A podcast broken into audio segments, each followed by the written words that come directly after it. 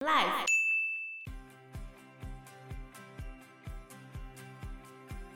就是你如果是已婚的人，你跟别人通奸，你会被处实刑。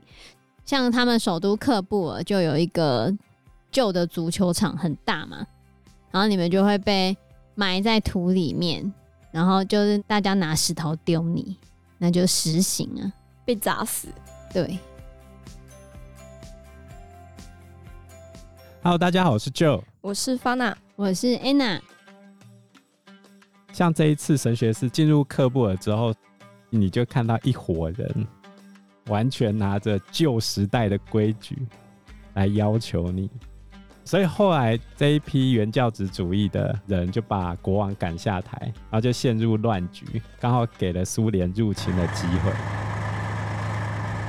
可是。这就要提为什么阿富汗会变成帝国坟场？世界两大强权，苏联跟美国都在阿富汗吃瘪，因为西方文化跟当地文化是不能交融的。就算你打得赢他，你也统治不了他，完全不愿意服从。你在宗教这一点上没有办法跟他达成一个共识，你就不用想去统治阿富汗。可是不能你信你的，我信我的吗？没有，伊斯兰教不是这么教你的。你就是异教徒啊？哦，异端。像这一次神学士在进去之前，记者有去采访那神学士的士兵，这是在 CNN 的采访上面的。要说这些异端。嗯除了发动圣战之外，别无他路可选。那记者也太勇敢了吧？他怎么敢去采访？记者这工作不算异端吗？是啊，不过你要先搞清楚，他们要先安内才会攘外。哦、记者算是后面那个要对付的。好，所以后来苏联也是没有办法长期统治阿富汗。嗯、然后这是第一个宗教的理由。在第二个理由。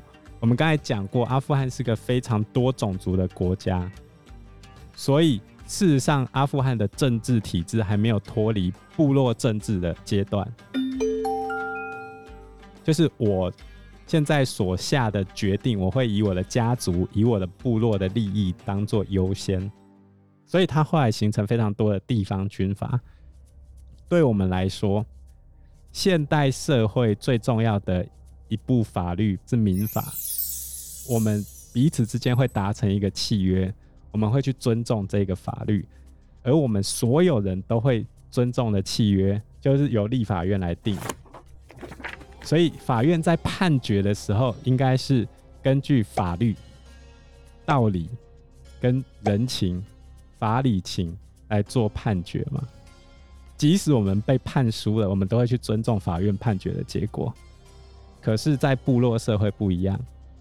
我部落的规矩一旦跟你中央政府的规矩不一样的时候，请问你那一个人到底该听部落长老的判决，还是听中央政府的判决？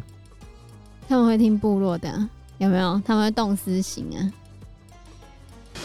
几个好心人把一具盖了毯子的遗体放进救护车送往医院，遭遇不幸的是阿富汗女记者曼格尔。他在五月十一号早晨上班途中被人用枪打死，地点是首都喀布尔闹区。身为电视台记者，曼格尔被谋杀的最可能原因就是她是个独立自主的职业妇女，在阿富汗这是会引来杀机的。应该说，对于阿富汗人的游戏规则来说是情理法，就算要遵守那个法，也不是中央政府的法，而是我们部落认同的这个法。那这样就会变很乱哎。对啊，所以他们原本末代国王有要推行世俗化，那个时候国王叫做哈比布拉和阿曼努拉，他们两个父子就有推行世俗化。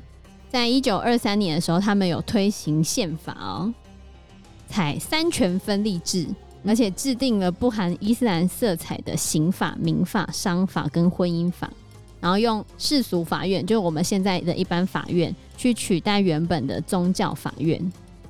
但是这些世俗化的改革，其实都让那些阿富汗保守派非常的反感。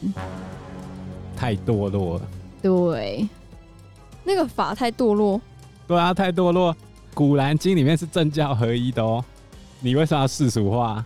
你这违反了古兰经的教导哦。对啊，所以后来他们国王阿曼努拉就被迫逃亡啦，流亡意大利，因为他被推翻了，他的世俗化的政策被推翻了，大家都不支持他。对啊，主要是保守派不支持啊，所以保守派是占居多，因为他们有非常多部落啊，嗯、那你没有办法去一一的安抚完那些部落的话，那些部落全部来站起来把你推翻掉，你最后就只能跑了。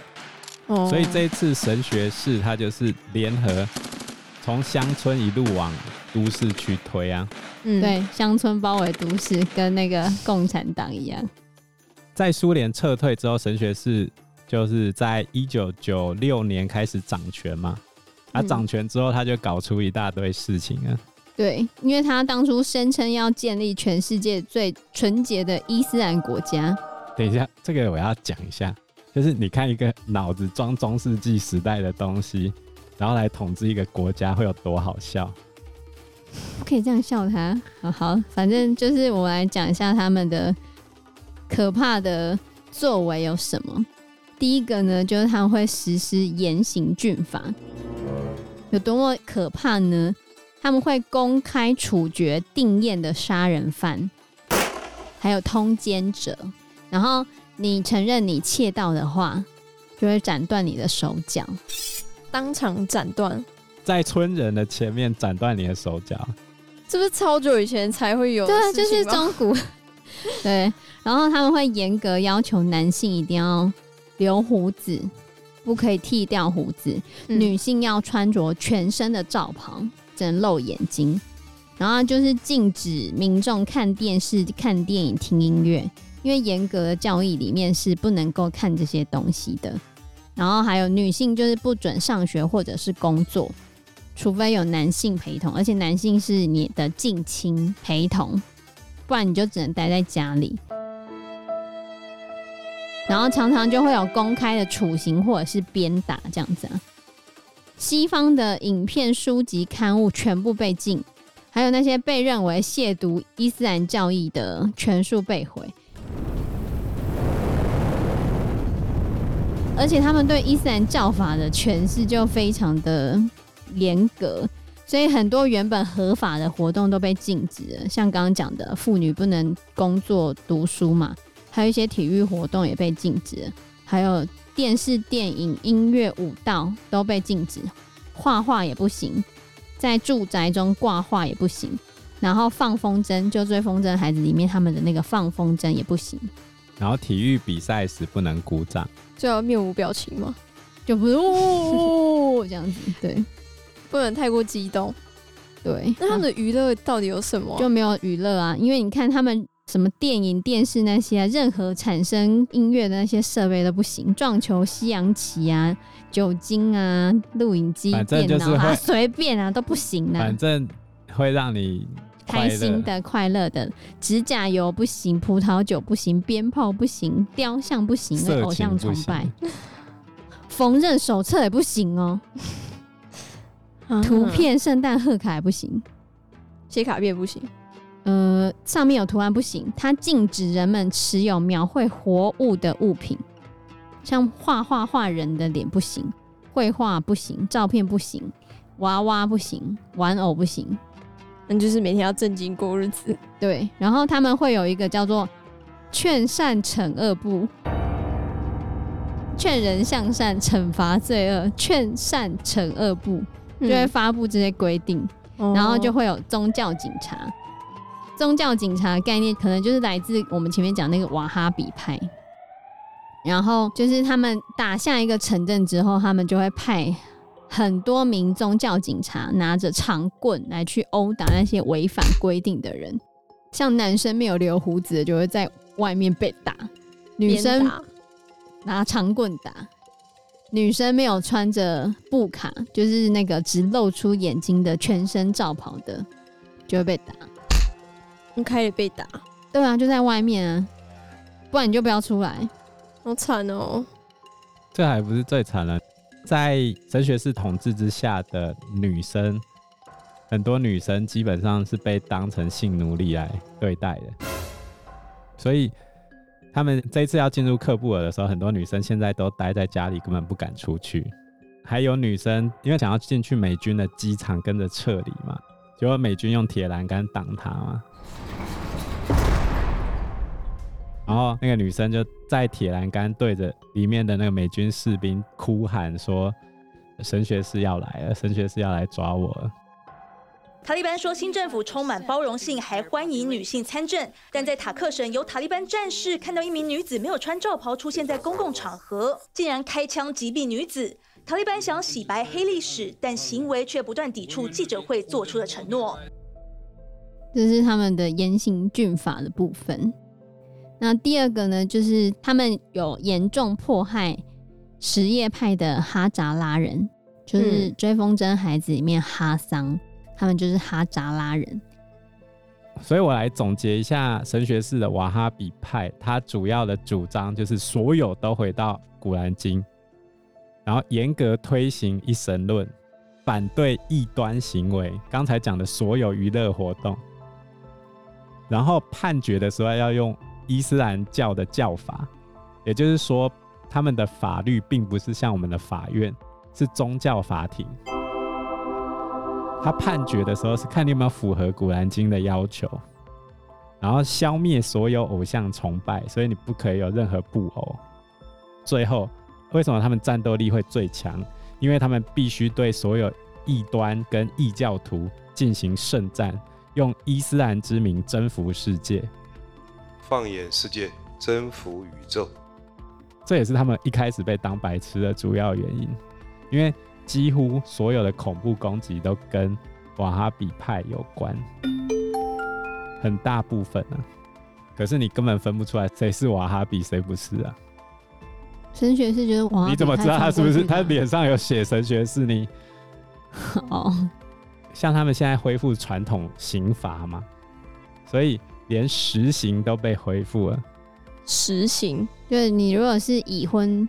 的人，你跟别人通奸，你会被处实刑。像他们首都喀布尔就有一个旧的足球场，很大嘛，然后你们就会被埋在土里面，然后就是大家拿石头丢你，那就实刑啊，被砸死。对，所以是男女都会被砸死吗？我印象中女生会，男生不知道会不会。理论上男生跟女生都要啦。嗯，可是通常被传出来的都是那都是女生。然后婚前性行为或者是饮酒的话，就会鞭打你。婚前不能喝酒，不管几岁。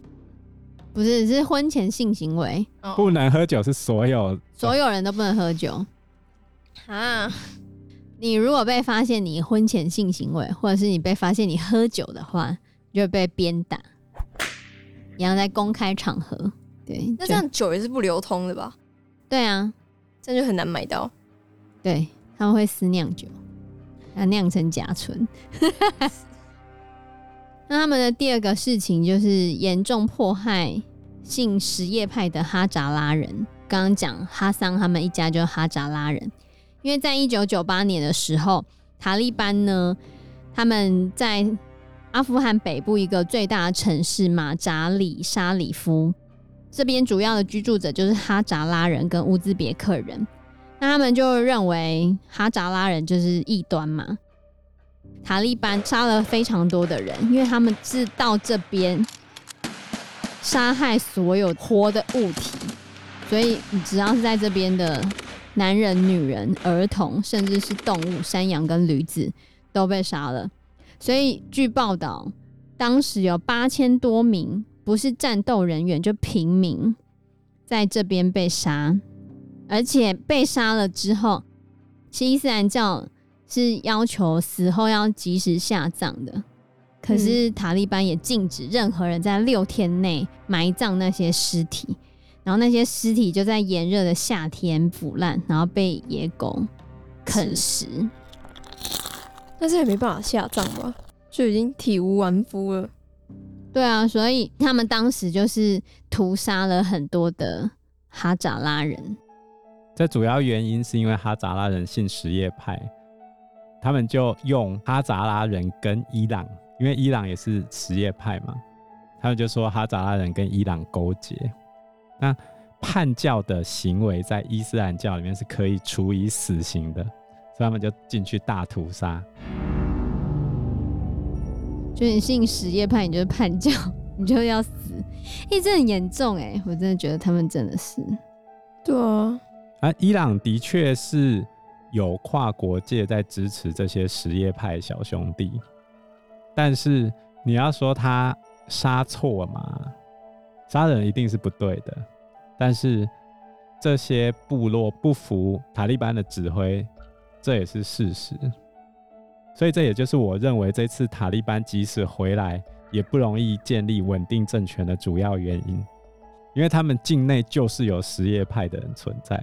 除非你今天搞种族清洗，所以他前面就是有类似这样子啊，因为不止北部的城市，他们中部的城市哈扎拉贾特地区也是很多哈扎拉人被屠杀。后面的几年，人权观察组织也有记录很多，就是塔利班部队对哈扎拉人的屠杀，所以这是塔利班的第二个。大家觉得他们非常不 OK 的地方，因为他在北部这边的屠杀，所以后来美国在二零零一年来的时候，美国就利用北部的这些军阀达成联盟，去打败塔利班。这是二零零一年的时候的状况。那在第三个呢，就是刚前面有稍微讲到，他们破坏了巴米扬省的佛像跟史迹。前面有讲到贵霜王朝嘛？那贵霜王朝当时有留下来那个巴米扬大佛。那这边其实有两尊巴米扬大佛，在二零零一年的时候，塔利班政权就是不理会，非常辛苦的把它对不理会联合国教科文组织跟其他外国非政府组织的反对，他们就说，反正巴米扬大佛雕像这样子是崇拜偶像的行为，所以他们就。花了一个月的时间，啊，猛烈的炮击、战车、炸药、爆裂炮轰之后，终于整个大佛就被摧毁了。没去啊！可是联合国不能实质的去阻止吗？还是他们没有这个权利？联合国派兵吗？派维和部队吗？你为了一尊大佛，两尊两尊、啊，你为了两尊大佛要去灭掉人家国家？就是阻止啊，也不是说灭掉。那我要怎么阻止吗？不知道神学是连他们自己伊斯兰教的人都觉得他们脑子有问题嘞。而且当初塔利班政权，他们只有三个国家承认他们的主权嘛？那三个国家是巴基斯坦、沙乌地阿拉伯跟阿拉伯联合大公国。这三个国家也都谴责他们哦。像巴基斯坦政府啊，就恳求塔利班赦免这两尊佛像。然后沙乌地阿拉伯跟阿拉伯联合大公国也谴责说，他们这种行为是很野蛮的。连承认他们政权的这三个国家都这样说，啊，还是一样就轰掉了，没去啊，炸坏了啦。这是很恶劣，就没办法了，我抖啊。然后再来就是第四点，就是对女性的迫害，这一点也是目前西方媒体最 care 的事情，因为其实严格来说，美国在阿富汗二十年毫无建树，毫无建树，就是你说他们在经济上有比较进步吗？科技文化上有比较好吗？基础建设上有比较好吗？有建立稳定的政府吗？那他们到底为什么要待在那边？所以唯一可以撑到的就是女生终于可以上学，可以露脸在外面走路了，但不能露头发。还是要穿啊，只能露脸，没有那么严格的，对，就没有那么严格了。嗯、因为当初塔利班政权的时候，就像我们前面讲的，女生整体很多被限制，反正就不能工作，不能穿着刺激和有魅力的衣服，然后不能自己出去，不可以在溪水中洗衣服，甚至不能跟男生一起开会，像助产士。就是接生的那个护士啊，他平常就是跟男医师一起工作，可是他们现在不能在一起开会。而且当初塔利班禁止女性就业的政策，其实导致很多小学停课。你知道为什么吗？因为小学老师都是男生哦、喔。女生。哦。对，因为小学老师都是女生。对，所以他禁止女性去工作之后，小学就停课了，因为老师 没有老师，因为老师都女的，没有男老师哦、喔，男老师比较少。哦。然后男生跟女生不能一起上学。所以是分男校、女校这样子吗？对啊，如果你要上学的话，嗯。然后塔利班这一次回来就说他们会照顾女性嘛。嗯，这样照顾，就是你要念还是可以让你念啊，这是他答应的。嗯嗯，他答应的。他说他们会在伊斯兰教法的限制之下开放对女性的教策。对，哦，就是你可以做嘛，可是你要遵守。古兰经的框框，因为他之前框框就那么窄，难道他现在变宽吗？对啊，他已经告诉你了，根据我们伊斯兰教法，你就可以念。那应该是很惨。还有，他甚至在一九九八年禁止所有女性到综合医院就诊，所以女性要看病只能到女性专用医院去看。为什么不能到综合医院？因为有男生可以去看啊。你看病只能去女生专用医院看，那所以那里面也是女医师吗？对啊，全部都女的啊。哦，然后还有他们的文化禁令，摧毁了很多的文物。那像他们也没有图书馆，还就只剩下非常少的书，跟宗教有关的书应该是可以，可是其他认为亵渎了伊斯兰教义的书籍，全部都会被摧毁。那个少之又少。而且他们在二零零一年二月的时候，他们还用大锤，很大的锤子，摧毁了他们阿富汗国家博物馆的一些代表性的艺术品。反正就是亵渎伊斯兰教义的都不行存在。因为时间关系，我们这一集节目就到这边喽，谢谢大家，谢谢大家，谢谢大家，拜拜，拜拜，拜拜。